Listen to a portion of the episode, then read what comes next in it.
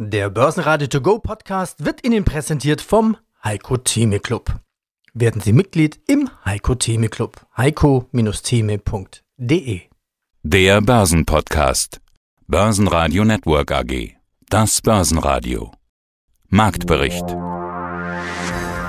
Im Börsenradiostudio Andreas Groß gemeinsam mit Peter Heinrich und Sebastian Leben. Die Laune bleibt gut, aber der Rückenwind durch den Impfstoffhype, der hat ein bisschen nachgelassen. Wir müssen uns diesbezüglich noch eine Weile in Geduld üben. Zahlen kamen am Mittwoch aus der ersten Reihe von E.ON und Conti. E.ON-Aktien kletterten, die Aktien von Conti dagegen gaben ab. Insgesamt waren die Tech-Werte gefragt, vor allem im Nebenwertebereich. Bechtle und Nordex kletterten, Nordex sogar zweistellig nach einem Großauftrag. Sie hören heute den globalen Anlagestrategen Heiko Thieme, Bechtle-Vorstand Thomas Olemotz, Vermögensverwalter Stefan Albrecht, dann den Vorstandsvorsitzenden von PNE Markus Lesser, den Chefvolkswirt der Commerzbank Jörg Krämer und Joachim Fling von 3U. Alle Interviews hören Sie außerdem in voller Länge auf börsenradio.de und in der Börsenradio-App. Jörg Krämer, Chefvolkswirt Commerzbank. Starten möchte ich heute mit dem Jahresgutachten des Sachverständigenrates, das heute erschienen ist. Die zeigen sich ein kleines bisschen optimistischer als zuletzt. Also Deutschland könnte etwas besser als befürchtet durch die Corona-Krise kommen. Nur 5,1% Minus im Jahr 2020, 2021 plus 3,7%. Das passt irgendwie ins Bild dieser Woche. Wir haben ja einige gute Nachrichten bekommen mit dem Corona-Impfstoff und Joe Biden als US-Präsident. Die Themen wollen wir gleich noch genauer besprechen. Aber zunächst eben zum Wirtschaftsgutachten. Das Gutachten wird ja entstanden sein in der Zeit vor diesen Meldungen der Woche. Herr Dr. Kremer, täusche ich mich oder nehmen da so langsam die positiven Meldungen zu? Gibt es wieder Grund zum Optimismus? Na gut, der Sachverständigenrat hatte ja ursprünglich seine Prognose gemacht unter dem Eindruck der Corona-Epidemie und da war er deutlich pessimistischer gewesen. Während des Sommers hat die Wirtschaft ja ein starkes Wachstum hingelegt und da sind die meisten Prognostiker so auf minus 5 Prozent hochgegangen und das hat jetzt der Sachverständigenrat nachvollzogen. Eine Meldung, die wir hatten, ist natürlich ganz besonders wichtig, nämlich der Impfstoff. Die deutsche Firma BioNTech und die US-Firma Pfizer stehen kurz vor der Zulassung eines Impfstoffs. Ein Marktanalyst hat mir in diesen Tagen gesagt, das ist für ihn nicht nur die Nachricht des Jahres, sondern vielleicht sogar die Nachricht des Jahrzehnts. Die Börse hat deutlich positiv reagiert. Wie wichtig werten Sie diese Meldung? Wir sind ja noch weit davon entfernt, eine durchgeimpfte Weltbevölkerung oder ähnlich zu haben. Also die Meldung war wichtig. Wir hatten zwar alle erwartet, dass ein Impfstoff noch kommen würde in diesem Jahr, dass ab der Jahresmitte auf breiter Front die Bevölkerung dann geimpft wird und dass wir dann ab dem Herbst in den westlichen Ländern zumindest eine ausreichende Immunisierung haben. Das war aber nur eine Prognose, nicht wahr? Und da war eine große Unsicherheit da. Und diese Unsicherheit über dieses Szenario ist natürlich deutlich zurückgegangen mit der positiven Meldung von den beiden Impfherstellern. Heiko Thieme, globaler Anlagestratege. So ist das. Und vielleicht, weil wir noch einen Augenblick Zeit haben, kurz bevor wir zu den Hebelstrategien und den Hebelprodukten kommen, 90 Sekunden Zeit für Sie, ein ganz, ganz kurzes Fazit zu ziehen. Fazit heißt, bitte, es wird spannend werden. Der Rückgang, den ich angedeutet hatte bis zum Jahresende, dass die Börse am Jahresende niedriger sein kann, als es damals war, auch in meinem Interview vor etlichen Wochen im äh, Stuttgarter Fernsehen, das ist früher eingetreten, als wir die 11.500 Marke erreicht hatten. Das war's. Wir werden am Jahresende trotz Corona-Problematik, trotz der äh, Restriktionen wahrscheinlich ein Niveau haben, was eher bei 13.000 plus ist als bei 12.000 minus ist. Das ist das Entscheidende dabei. Und bitte aktiv sein, Mut haben, aber wer eine Bargeldposition noch hat, durchaus, ich habe in dem Portfolio, was ich betreue, ist immer noch fast 55 Prozent Liquidität. Das stört mich gar nicht, weil ich dann sehr schnell mithandeln kann. Also das ist kein Fehler unbedingt, weil man beweglich ist. Aber Beweglichkeit heißt, man muss es dann auch mal sehr schnell investieren können, wenn man Chancen sieht. Und die Chancen werden sich in den nächsten Monaten ergeben. In einem Jahr sind wir deutlich über dem heutigen Niveau. Am Ende des Tages schaffte der DAX ein kleines Plus von 0,4 Prozent. Schlusskurs 13.216 Punkte. Beim MDAX waren es dann doch 1,5 Prozent plus 28.408 Punkte. Und der ATX in Österreich ebenfalls nur leicht im Plus 0,4 Prozent 2.406 Punkte. Spitzenreiter im DAX waren Deutsche Wohnen, Vonovia und RWE. Die Verlierer Delivery Hero, Münchner Rück und MTU. Mein Name ist Stefan Albrecht. Ich bin Vorstand der Albrecht und Sie Vermögensverwaltung AG in Köln. 11.11.2020. Was fällt Ihnen dazu zuerst ein? Ja, als Kölner fällt einem da der Kölsche Fastelovens ein und in 10 Minuten wäret ihr so weg. Ähm, aber das Problem ist in diesem Jahr, dass wir es ganz in Ruhe angehen werden. Ich muss sagen, man als Kölscher verdrückt man da schon und Karnevalist verdrückt man da schon ein Tränchen. Dass man das in diesem Jahr nicht so feiern kann, aber mit, mit Respekt vor allen, die gefährdet sind, werden auch wir alles runterfahren. Ja, dann schauen wir auf die Börsenlage. Der Machtwechsel in den USA und die Corona-Pandemie. Vor allem dieser Impfstoff. Die Meldung über den Durchbruch beim Impfstoff ist ja die Nachricht des Jahres, vielleicht sogar die Nachricht des Jahrzehnts und ließ die Börsen am Montag feiern. Wir hatten an den Börsen am Montag jetzt 30 Minuten Freude, ein riesen Kurssprung. Und was kommt jetzt? Nach der Party kommt ja meist der Kater. Das kennen Sie als Karnevalist ja auch wahrscheinlich. Selbstverständlich kenne ich das als Karnevalist auch, dass nach der ein oder anderen Party auch mal ein Kater ist. Aber man muss im Endeffekt ja mal die langfristige Perspektive sich, sich ansehen. Und dieses Hoffen darauf, dass es, dass ein Impfstoff gefunden wurde, auch wenn noch nicht klar ist, für welche Bevölkerungsgruppe der jetzt nun als erstes hilfreich ist, das sagen die Experten ja, aber es gibt zumindest mal ein Hoffnungsschimmer, dass er mit einer gewissen Verbreitung auch einen gewissen Schutz äh, einer gewissen Bevölkerungsgruppe führen kann. Die Hoffnung ist da, dass in erster Linie der äh, so ausgereift ist, dass er für die gefährdete äh, Bevölkerungsgruppe, sprich in erster Linie die vorerkrankten und alten Menschen dient. Aber es kann auch sein, so wie ich jetzt die Experten gehört habe, dass es auch erstmal ein Impfstoff sein könnte, der überwiegend in den Tests wird das ja jetzt herausgefunden, eher bei den Jüngeren zu einem Schutz führen würde. Was natürlich auch wiederum dann bei den Älteren hilfreich wäre, wenn die dann in Kontakt mit den Jüngeren treten. Aber insgesamt muss ich sagen, ist es natürlich wahnsinnig toll, äh, dass wir jetzt doch schon so früh diese Fortschritte haben, was natürlich dann auch zu der Begeisterung an der Börse geführt hat. Und ich glaube auch, dass die Begeisterung ein Stück weit nachhaltig sein kann.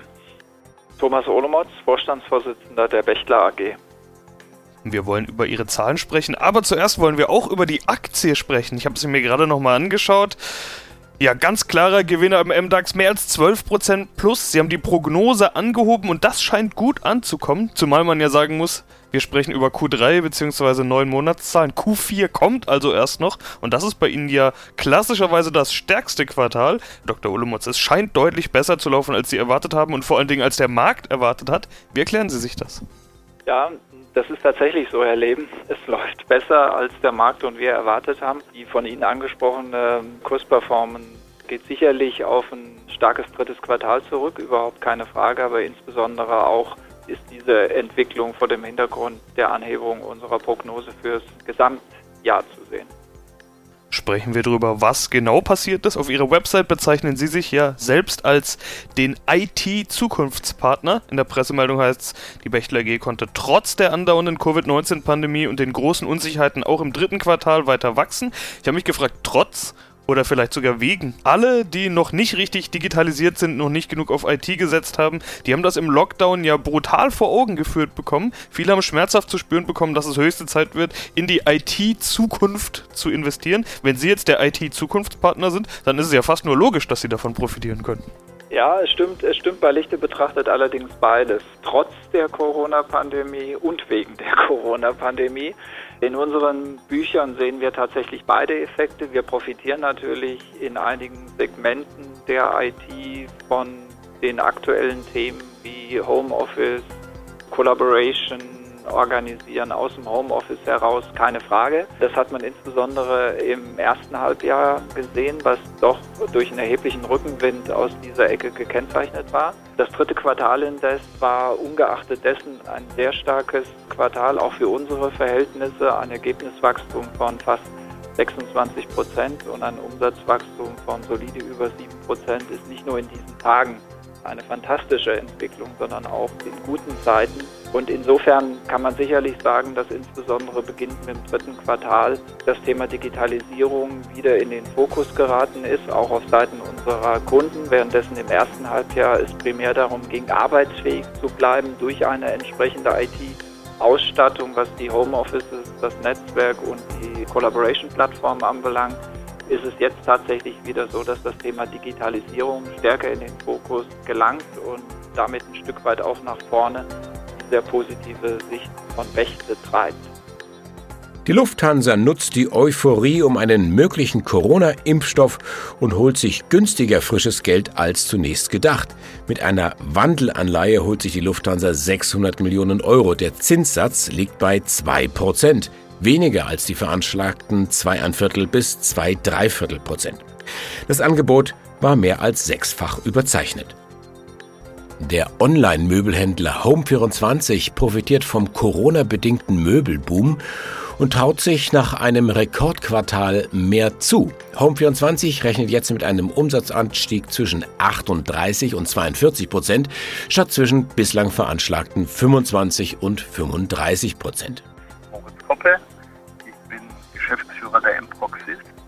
Gehen wir auf diesen Index ein. Welche Bereiche deckt dieser Index ab? Sprechen wir von Bau, Bauimmobilien, der Immobilienbranche alleine? Was wird alles abgedeckt?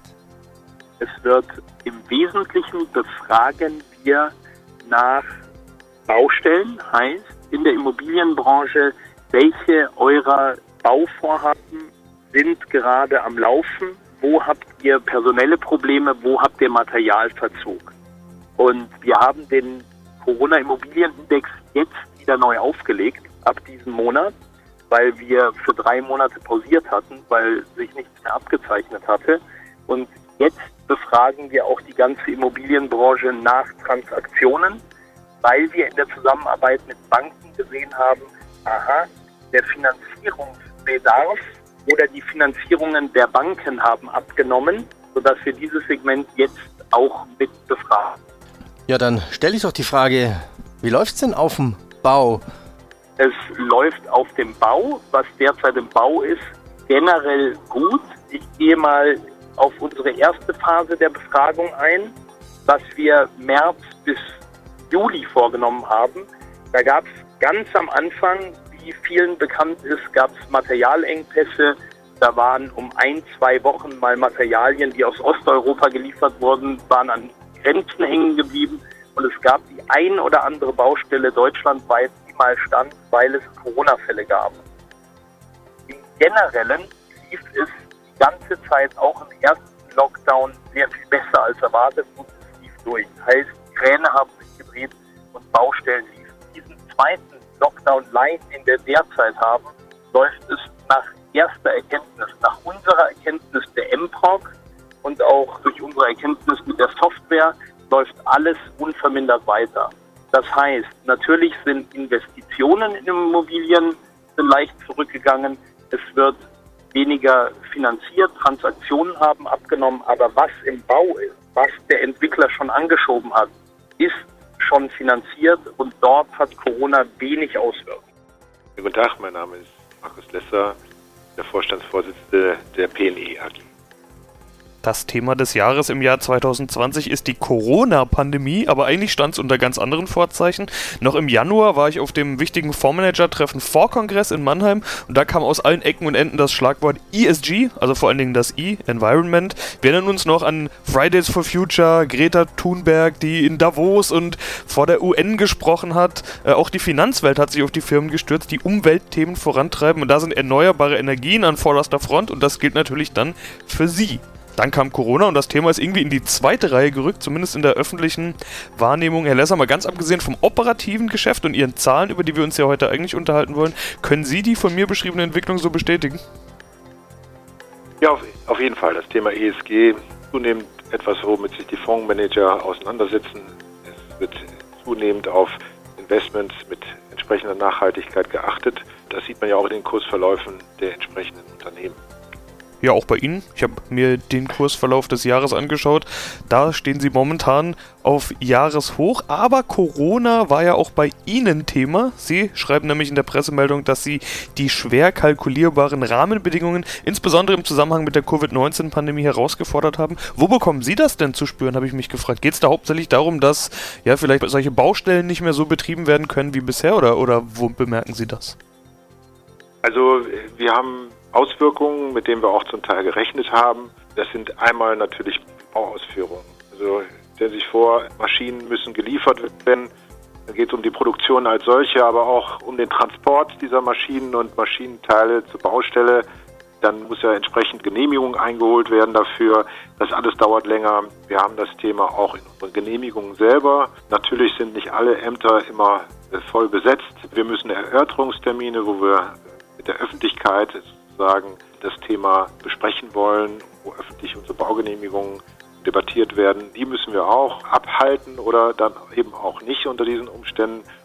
Solche Themen führen zu Verzögerungen. Dazu haben wir natürlich auch, darauf haben entsprechend auch die Hersteller reagiert und haben dann gesagt, ein bis drei Monate längere Lieferzeiten. Wir haben in dem Zusammenhang natürlich auch immer zu sehen, dass wir auch Services zur Verfügung stellen. In den Services machen wir Trainings und diese Trainings konnten dann im Frühjahr auch nicht stattfinden. Aber insgesamt ist das alles verschoben und nicht aufgehoben. Die Einflüsse auf unsere Ergebnisse sind relativ. Der Singles Day in China beschert Alibaba einen fast unglaublichen Rekord. 583.000 Bestellungen kamen zusammen. Pro Sekunde. Es macht einen Umsatz von über 56 Milliarden Dollar. Mein Name ist äh, Dr. Joachim Flehing, ich bin Leiter Investor Relations bei der 3U Holding AG. Schauen wir uns noch ein paar Zahlen an. Neun Monate. EBTA, also Vorabschreibungen, 6,4 Millionen Euro. Konzernergebnis 0,6 Millionen. Sie bauen jetzt ein Distributionszentrum in Koblenz. Für was ist dieses Zentrum und wie groß kann man sich das vorstellen? Wie schon erwähnt, wir brauchen für den Onlinehandel tatsächlich eine Logistik. Wir müssen Sendungen zusammenstellen. Ich erwähnte das Thema Fußbodenheizung. Da brauchen Sie Rohre, Dämmplatten, Anschlussteile, Fittinge, wie man sie nennt. Das ist eben eine komplexe Logistik, die eben dem Kunden genau die für ihn oder sie benötigte Ware ins Haus liefert. So, ein solches Distributionszentrum hat selbstverständlich eine bestimmte Fläche und das bestehende Distributionszentrum hat das Wachstum unseres Onlinehandels bislang sehr gut begleiten können, hat aber die Kapazitätsgrenzen jetzt erreicht, teilweise überschritten. Deshalb bauen wir ein neues Distributionszentrum. Das wird mit einer Grundfläche von äh, brutto 15.000 äh, Quadratmetern bereits auf Wachstum äh, ausgelegt sein. Sie finden auf unserer Webseite da Fotos vom Baufortschritt. Und dieser Baufortschritt spiegelt sich selbstverständlich auch derzeit bereits in der Bilanz. Wir äh, aktivieren den Bauaufwand. Äh, in den Sachanlagen haben wir da den entsprechenden Anstieg, finanzieren das Ganze durch ein übliches äh, Baudarlehen und haben dort eben dann den Anstieg der Verbindlichkeiten im Rahmen der Baufortschrittszahlungen, für deren Zweck wir eben das Darlehen in Anspruch nehmen. Basen Radio Network AG Marktbericht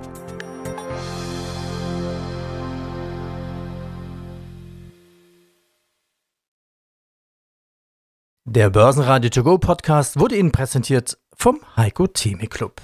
Werden Sie Mitglied im Heiko Theme Club. heiko-theme.de